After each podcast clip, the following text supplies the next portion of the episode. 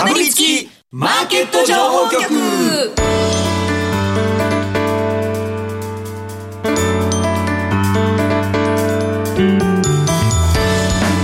金曜夕方はラジオにかぶりつき皆さん1週間お疲れ様でした。進行役の八木ひとみです。さあ今週もこの2人とお話し進めてまいります。ビーコミさんこと坂本慎太郎さんそしてスパローズ大和勝孝さんです。よろしくお願いしますさて今週なんですが後半では岡さんオンラインで公開されている動画から坂本さんがこれまでに取り上げた銘柄のパフォーマンスを検証してまいります。どうぞ。お楽しみに、はい。えー、いろいろとあの番組始まる前から皆さん YouTube コメント頂いてるんですけど、はい、やっぱり一番気になるのは、大和さんの、はい、そのまあ、左右がね、はい、売れてるというお話を。アウトドアショップショップの、はい、左右。が売れてるというふうに伺ってるんですけれども、八木さんのアドバイスで、まあ、あの出すことにして、ええ、そうツイートしたら29万見られたんです すごいすごい、まあ、広瀬さんが悪口言ってくれたんで、えー、あその効果もあってそうです、ね、売れ行きもだって行列みたいな感じ3人ぐらい並んでましたもんね。もうちょっともうちょっといたんですけど。も。うちょっといた実は、はい、皆さんでもそうですよね、つまり一杯売れるごとに私にはいくら入ってくるのかなっていう、えー、大谷結婚しましたよね。結婚しましたよね。はいよかったな、うんうん、いいですよねあの2月29日に結婚ってよくないですか？はい4年に1回が結婚記念日が忘れないし。野球に集中できるしね。いやいやいやそうなんですよ。大谷がですねあの。めっちゃ話そらしてないですよこれ。でもさ俺まあでも中立的な立場で言うんだったら八木さんにも何かお返しとかするじゃないですか。その場合はまあ現金の場合も当然あるんだけどあの物で返すこともあるからお財布一生飲み。そういうのがでもお財布ただで。そういうの水道を温めて冷やしてるだけですから水道水。やっぱそこがよくあるそうですね。お財布一生分。思いますね。結構なんかあのすれ違ってるなと思うのが、私は本当に、あのいいと思って提案したんですけど、大和さんはなんか面白採用みたいな感じで、そのあたりがねちょっとあのすれ違ってるなというふうには感じてはいるんですけどお酒のイメージじゃない人がお酒いきなり売り出したらもう詐欺に聞こえるから 炎上商法ですよ。炎上商法ないよ。ねないですだって初めて飲みましたから。売る売る時初めて飲んでで在庫処理で飲んでたらなんか睡眠が結構深くなっていい気がするんですよ。あとね腸に優しいのか食欲が増してちょっとお腹出たような感じはいっぱい食欲が増してるんで。健康になって、ね、朝とかじゃなくて別に昼そうですそうです。常にねもしかしたら偶然うちの左右がいいのかもしれない。いろんな偶然が重なって。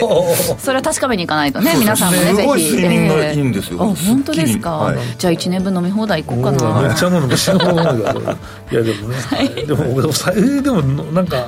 あんま飲み慣れない人って味ないから飽きちゃうよね優しいから本当にじわっと温まるんですよ。そうごくごく飲むものじゃないので、そうそうなんですよ。まあ だんだんいかがわしい番組になってきたって。そういう人のためにうちのさあのコストコで出してるあのココアでも持っていこうかなと思うんですけど お願いします。山本さんのところに左右と一緒に左右の人はこれで使っていいよ。それココアじゃん。そうだよ。ただのココアになるじゃんそれ。じゃあココアも売ればいいよ。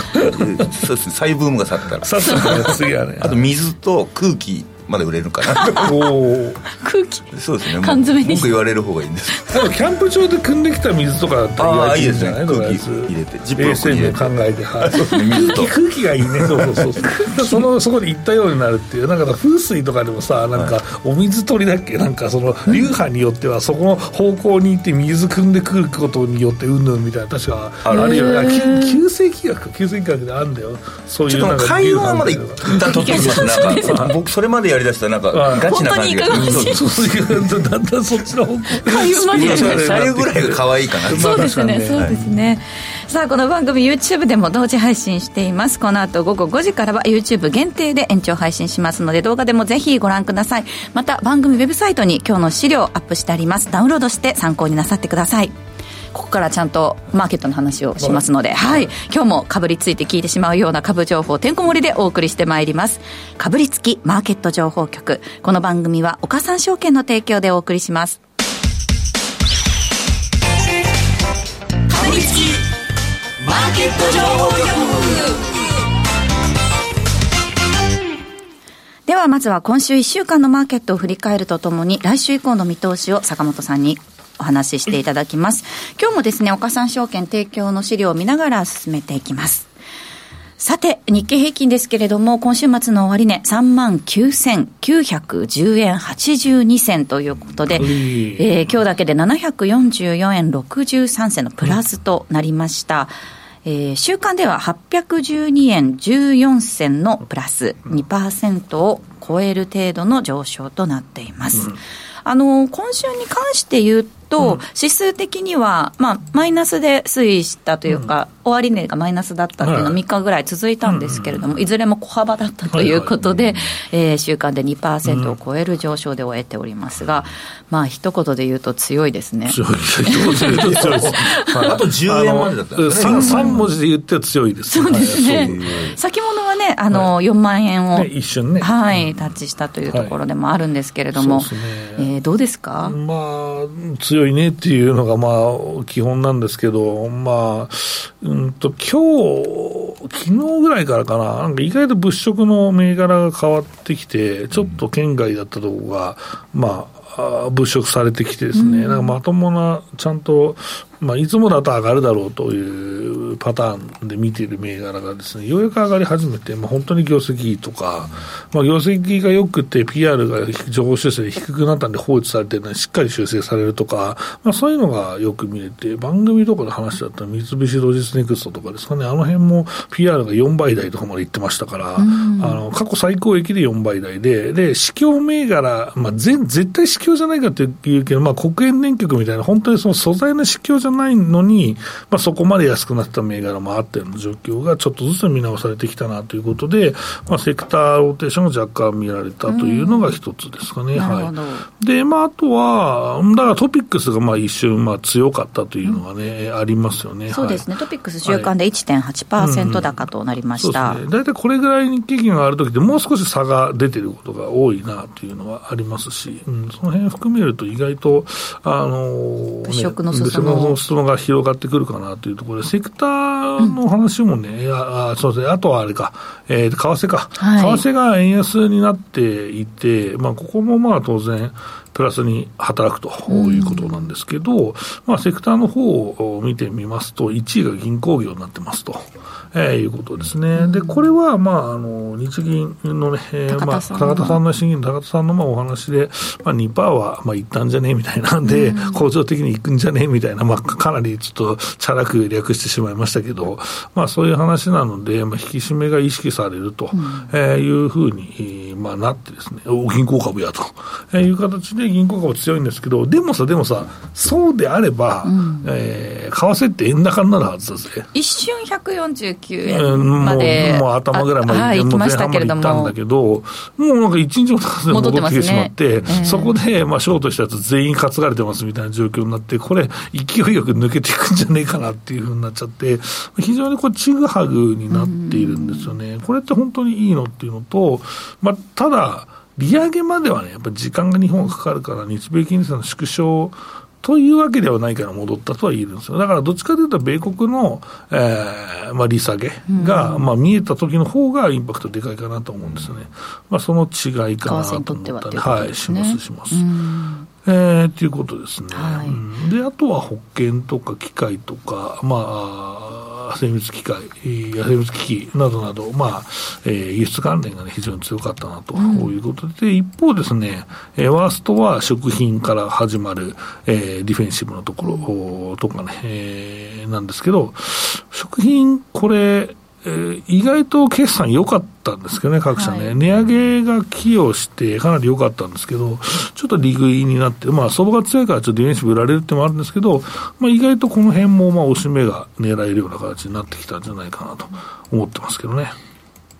えー、今週、食料品セクターは週間で2%を超えるマイナスとなりました。はい、では、個別もちょっと確認していきましょう。はい、まずは今週動いた銘柄、東証プライム市場騰落率ベスト30上昇目立つ銘柄で、えー、5位に顔を出しています7003三井 E&S。はい、はいえー、こちらですが、今週は1803円で終えています。ただ、週間で24%を超える上昇です。これはもう最近のまあ出世株というか人気銘柄で、まあ材料が途切れないですよね。まあこれもともとはこの、まあもともと今はもう船舶ディーゼルの会社でまあ首位なんですけど、まあほと造船もやったりして、っていうまあ会社でして、えー、まあ足元ですね、上修正などがね、あって業績非常にいいなというところで期待はされておったんですが、直近の材料はですね、えー、この米国の子会社があって、そこがクレーンをまあ国産化しますというようなところで、まあ、これはちょっとバイデンさんのまあ政策などなどもあってですね、まあ、ちょっと国内で生産しろよみたいなまあ話にこうなっていてですね、まあ、この部分が、あまあ、結構な、ね、業績のインパクトが出るんじゃないかと、えー、いうことで、さらなる期待を呼んだというような、まあ、形ですね。7003三井 E&S、うん、今週末1803円で終えています、うん、えー、PBR は1.87倍だということです、はい、では続きましてもう一銘柄今週動いた銘柄からえー、騰落率上昇9位に顔を出しています。7180九州フィナンシャルグループ。こちら22%近い週間での上昇となりました、はい。えー、こちらまあ九州という名前がついているので、うん、まあ、九州の会社だろうというところなんですけどこちら、えーと、昔で言うとですね、まあ、これ銀行地銀の大手でして、はい、まあ、肥後銀行と鹿児島銀行が、まあ、経営統合した会社なんですけどこのまあ、えー、特徴としては2行が、うん、えー、非常にですね財務が良いというところで、まあえー、言われている2校が、まあ、この系統をしているので、まあ、かなり、えーまあ、財務部分は問題はなくというところなんですけど、まあ、上がった理由っていうのは2つあって、1つはまあ冒頭お話した通り、えー、この日銀の、ね、政策の変化があるかもしれないというのは先取りと、まあ、それはもう各地銀強かったんですけど、そのプラス、まあ、熊本銘柄というところで、やはりまあここの、まあ、開発がね、えー、まあ、熊本県、えーまあ、半導体絡みであるということなので。第一工場はね、稼働スタートという話ですから、ね、あとはその、トヨタとかというが海外企業と一緒で、その部品とか、その製造地、あとは資材のメーカーですね、えー、が、まあ、その熊本にですね、まあ、少なくとも営業所を作るでしょうし、工場をね、建てていくと、えいう形になると、やっぱりその借り入れ需要っていうのがあってですね、まあ、少なくとも地元の地銀にも声は当然かかるでしょう。まあ、経営が良くなりそうだと。あとは、まあ、比較的高所得の人がですね、えー、っと、まあ、いらっしゃるわけですから、えー、働かれてるわけですから、まあ、預金の方も、うん、えー、まあ、地銀で受け取る方ってどうなんだろうって思うけど、意外とこれ多いんじゃないかなと思うんですよ。っていうのは、うん、えー、っと、これが、まあ、メガバンクだと、そんなに多分 ATM ない。と思うし、まあ、無料とかも、まあ、コンビニとか行けばあるけど、でもチップついたらダメですとかもいろいろあるし、だからまあ、意外とこの、地銀をね、使って給与振り込みにする方って、そうですね、意外といるんだや私、山口いた時は、やっぱり地元の銀行だでしたし、逆にメガバンクのカード持ってなかったです、ですよね、だから多分そうなると思うんですよ、全員ではないですけど、だからそうなると預金も入ってるし、貸し出し先増えしっていうと、いや、それは儲かる可能性ってあるよねと、いうふうになるので、まあ、これが先行されるというのは、まあ、普通の、まあ、あり、あり、まあ、今頃かいと僕は思ってますけど、まあ、あの両方あったかなというのと、あとは、ね、熊本空港ちょっとまた拡張なり改造なりしようという話もあるから、やっぱりそうなると。そうそうそう、はい、だからもうそれでもやっぱり足んないんじゃないかな、あと国際線作るってなったら、またやっぱ拡張したいっていうのもあるじゃないですか、国内、国際一緒にはなかなかやりづらいところもあるし、まあ、もももしかしてね、もっとね、あのね、都心というか、熊本市に近いところにしようぜとか、はい、結構遠いじゃないですか、熊本空港、うん、でもあるかもしれないし、となると、めちゃくちゃ貸し出し先は、まあ、増えるよねという話になりますからね、はい、だから意外とまあこの辺は面白いなと思うし、うん、まあこれは本当に100年、まあ、100年ぶりぐらいなのかもしれないですけど、熊本にですね九州の中心がですね移るというですね、えー、ことまで言ってる熊本の方いますけど、まあでも、まあ、福岡がね、まあ、結局中心になって久しいんですけど、いまだに行政機関とかで一部はね、熊本にまだあったりしますからね、昔の名残で。結構町ですもんね、いや、意外でかいっすよ、はいはい、でかいっすって、これから多分ね、開発されるし、ホテルとかも全然足んなくて、普通のビジネスホテルも1万円以下ないよ、ええみたいな感じの時もあるし、だから意外とまだまだ開発されるから、熊本の、熊本市も面白いんじゃないかなと僕は思ってますけどね、はい。7180九州フィナンシャルグループ今週末1171円で終えています。PBR0.7 倍です。まあもう一銘柄、はい。えー上昇率トップに顔を出しています3778の桜インターネットですね、えーこちら週間で31%を超える上昇止まんないでですすね、これは、もうついにもうちょっとで天馬川で、まあえーっと時計の針をめっちゃ戻すと、2023年からだったら天馬川達成してますね。めっちゃはい。戻す、2023年ですよね。2022年、去年か、してるか、そう。俺してるよ、これと俺。あいやいやあのめっちゃ戻さなくてもうん、してる、意外としてる。去年去年だなと思って。うんうん去年去年。あ そう。だから500、だから去年の前半でしてるってことかな、1年ぐらいで天馬がしたってことですかね。今日は7450円まで買われる場面がありました、ストストップ高水準までね、買われる場面がありました。はい、まあ、NVIDIA 関連でまた沸騰したということですかね。はい3778桜インターネット、今週末7360円で終えています。えーお話の続きは延長配信で伺います。ここでお知らせです。岡さんオンライン岡さんオンラインなら口座開設から最大3ヶ月間現物信用取引手数料を全額キャッシュバックいたしますキャッシュバック金額に上限はありませんさらにキャッシュバック期間終了後も定額プランなら売買代金100万円まで取引手数料が毎日無料。株主優待銘柄も取引手数料が無料です。現物信用合わせて最大200万円まで毎日無料。手数料に自信あり。株式取引なら岡三オンライン。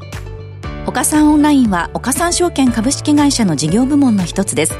当社が取り扱う商品等には価格変動等により元本損失元本超過損が生じる恐れがあります。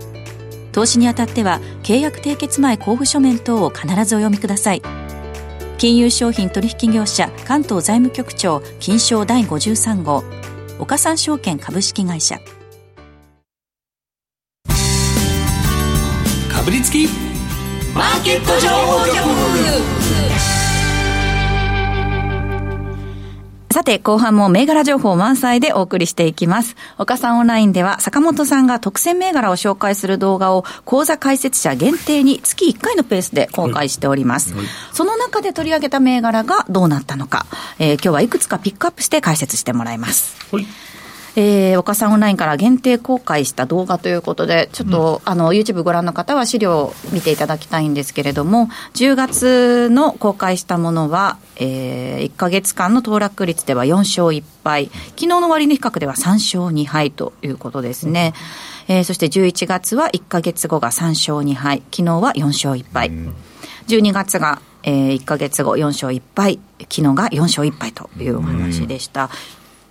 どんな銘柄を取り上げたかというのが、10月が2月決算銘柄の振り返り。有望銘柄の検証。11月が、えー、24年3月期2級決算の概況と評価不足な銘柄紹介。えー、12月は四季報最新号から探す来年の有望銘柄ということで、それぞれテーマお話しいただいております。はい。ということで、まずは10月末の公開銘柄ですね、2月決算振り返りの有望銘柄検証ということで、えー一つ目、7730のマニーを見ていきましょうか。えーこちらですが、1か月後の上昇率8.5%、次回決算発表直後の上昇率が19.2%ということですね。そうですね、まあ、全体がさ、上がってるから、まあ、まあ、いい成績は当然でしょうっていうのはあるんですけど、意外とこの上がらない軍団を、まあ、実際見て話しているっていうところに価値があるのかなとは、えー思うんですけど、まあ、マニーはまあ、あのご説明の通り、この手術用の縫合針で、首位で、まあ、あの、アジアでね、えー低コストで作って、高品質なものを作って持ってくるっていうビジネスモデルなんですけど、やっぱり円安より円高の方がね、えーまあ、儲かるんですけど、その中でも、うん、もうそうう。ことそうそう、それでも消化して儲かってるっていう形で、で、まあ、ここは、えっ、と、まあ、お話の中で2月決算銘柄のお話をしていて、紹介日が、決算が、えー出た、えっ、と、この10月の決算が6、8月なんで、えっ、と、これは2級ですかね。はい、6月、うー6、8月決算、2月決算だから2級か。えーの決算発表の時にですね、えっ、と、まあ、見まして、えーまあ、非常にね、業績、えーまあ、悪くないんですよ。大体営業利益でも見るのが基本だと思うんですけど、これが、あー大体、え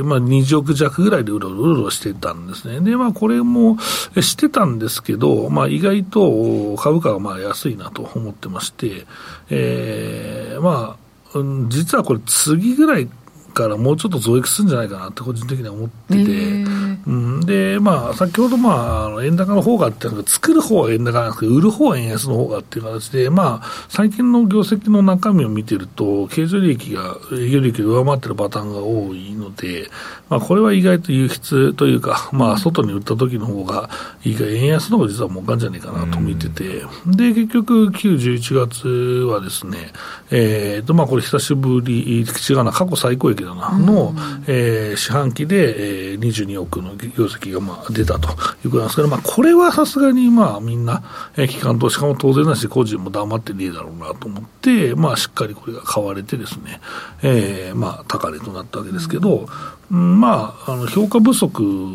だよねっていうので、その四半期に、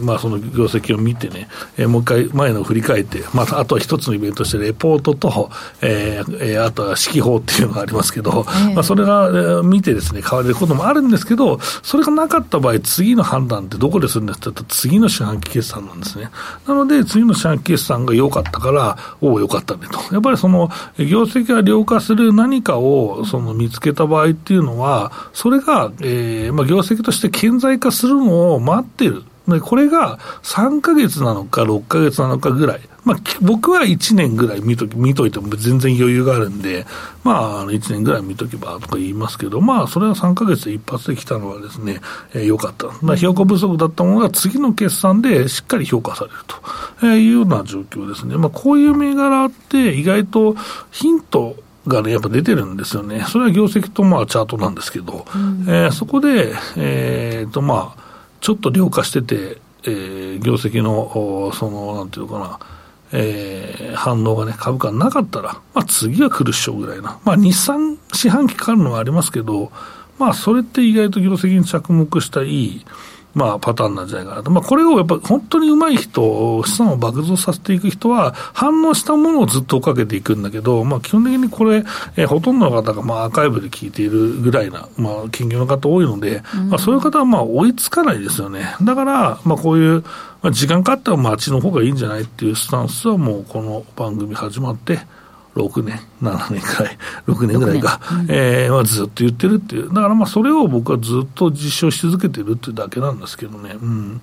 と、まあ、うん、まだです。7730マニーですが、今週2055円で終えています。こちらだから決算が良かったっていうことですよね。その、あの、ご紹介したところのところで、そう。そうそう私、この先も、えっと、いいんじゃない？かという、ことで、えっとご紹介だったと思うんですけれども、もう一つその10月末の、あの未公開銘柄から2698のキャンルーも見ていきたいんですが、はい。はい。こちらはその公開当時のコメントとしてですね、今期弱気予想だけれども、出店加速予定という、そのコメントがあるんですね、はいはい。これはその決算内容としては、そこまで弱良くなかったけれども、紹介したということあそうそうそう。あまあ、決算というか、今期予想が弱気なんですよ、あのもうすでに超過もしているんですけど、はい。えーっとまあ、弱気でして、で、えーっとこれ、弱気の理由って何ですかっていうと、これ、出店なんですよね。うんで、えっと、一応、おそれなりに出店は期中にやってきてるんですけど、多分4級にかけてもまた加速するんで、4級の業績っていうのはそこまであの期待はできないんだけど、まあ来期にかけては意外と強気な業績予想が出てきて、そのまま良くなるんじゃないかなって思ってて、これは面白いと思ってるんですよ。だからもうちょっとこれは時間がかかる部分はあると思うんですけど、ただ、うん、まあ、今回の決算もそんなに赤字は出なかったし、まあ、一応、一応若干の黒字で、まあ、終わってるんで、まあまあまあ、なんとかなるかみたいな、ね。えー、感じですし、まあきまあ、売上もね、伸びてるっていうのは、進展効果が一応出てるのもありますから、あのいいかなと、あとはこのイオンとの関係が深まってるので、まあ、イオンがかなり入ってるんで、このイオンの中に、まあ、イオンっていうか、まあ、イオンって言っちゃっていいか、イオンの中にですね、えー、このキャンドゥをどんどん入れることがまだまだできますから、そこが出店余地であり、まあ、儲けの源泉であると思うんですね。なので、まあ、もうちょっと見ていたら、意外と次の決算は、えー、っと、あの、期末の決算になりますから、えー、その時に業績予想が出ます。まあ、これが弱気、うんだったらちょっと売られるかもしれないですけど、まあ、ただ弱気の場合はもっと出店しますって話なんで、で、イオンの数から言うとまだまだ出店できるんで、まあ、ちょっと1年遅れちゃうかもしれないけど、まあ、長期で見るんであれば意外と面白いなと思うし、どこかでその出店効果っていうのは多分このぐらいの時価総額の会社だったらカバーしてる方も多いので、まあ、それを先回りして買ってくれるっていう時が来るのかなと思ってます。だから、まあ、円安を含めてかなり厳しい状況にあるんですけど、まあ、意外と面白いかなと、まあ、コロナの反動があるから最高益っていうのはすぐ取りにくいと思うんですけど、まあ、意外と頑張ってるかもしれない、その100均の中でも先行できる銘柄になるかもしれないと、えー、思ってたりはしますけどね。はい、これってあの10月に発表した時の決算は、その内容としては嫌気されて、かなり長い陰線引いてると思うんですよね。ただ今みたいな考え方で、はい、あのこの先っていうのをちょっと先を見据えると、そうですね、この水準っていうのはちょっと売られすぎだなというふうに感じて紹介したということ、だからまあ結局のところ、紹介したところよりは下にあってうろうろしてるわけだから、まあだ、それよりも今、あ紹介で上にあってうろうろしてるんだから、はい、まあいいじゃねえかと、うん、ゆっくり持っとけっていう話でいいんじゃないですか。はい。2698キャンドゥ今週末2674円で終えていますもう一銘柄いけますかね。はい、11月末の、えー、未公開銘柄。こちらが24年3月期の2級決算の概況と評価不足な銘柄を紹介ということで、うん、えー、3661の M アップホールディングス。こちらは、コメントが、ライブイベント復活で正気かというふうなコメントがあったんですね。これ評価不足だというふうに捉えて、発表された。そうですね、これも時間もないですけど、まあ、この会社は基本的にコロナで業績を大幅に伸ばした会社です、コロナ禍。うん、で、まあ、コンテンツ配信で、えー、っと、まあ、ファンクラブとかね、えーまあ、あと有料のファン,、えー、ファンサイト、えーまあ、ファンクラブですけど、まあ、とかライブ配信などが、ね、できるような、ね、形を整えて、でそれで、うんまあ、ずっと収益を積み重ねてきたんですね。で積み重ねてきて、えーとまあ、最高益近辺でうろうろしている中ですね、そんなに業績、あごめんなさい、えーと、株価が切り上がってこないんで、うん、まあ、これはおかしいだろうと、えー、いう部分がありますので、ちょっと期待していると。で足元ようやくですねえーとまあ、ちょっとまともな銘柄が買われるようになってきたという話したんですけど、まあ、かなり、はい、あの評価されてきて、ちょっと意外とこれ面白いんじゃないかな、直近もと思っておるというところです3661 M アップホールディングス、今週末1115円で終えています。それではここでお知らせです。岡さんオンラインから特選銘柄情報の動画を来週4日月曜日に公開する予定です。題して24年3月期第3四半期の決算概要と評価不足な銘柄紹介。坂本さんに注目銘柄をじっくりと解説していただきます。えー、講座解説者限定動画というのは今後も随時公開してまいります。ぜひご期待ください。なお、お申し込みの際は、岡さんオンラインのホームページに記載の内容をよくお読みください。さて、あっという間にラジオタイムエンディングが近づいてまいりました。かぶりつきマーケット情報局。この番組は岡三証券の提供でお送りしました。実際に投資をされる際の判断はご自身でしていただきますようお願いいたします。来週は雇用統計の日ということで、えー、岡三証券の武部力也さんご出演予定となっておりますので、どうぞお楽しみに。ここまでのお相手、坂本慎太郎さん、大和和孝さんでした。お二人ともどうもありがとうございました。進行役は八木ひとみでお届けしました。かぶりつきマーケット情報局、ラジオをお聞きの方とは、ここでお別れです。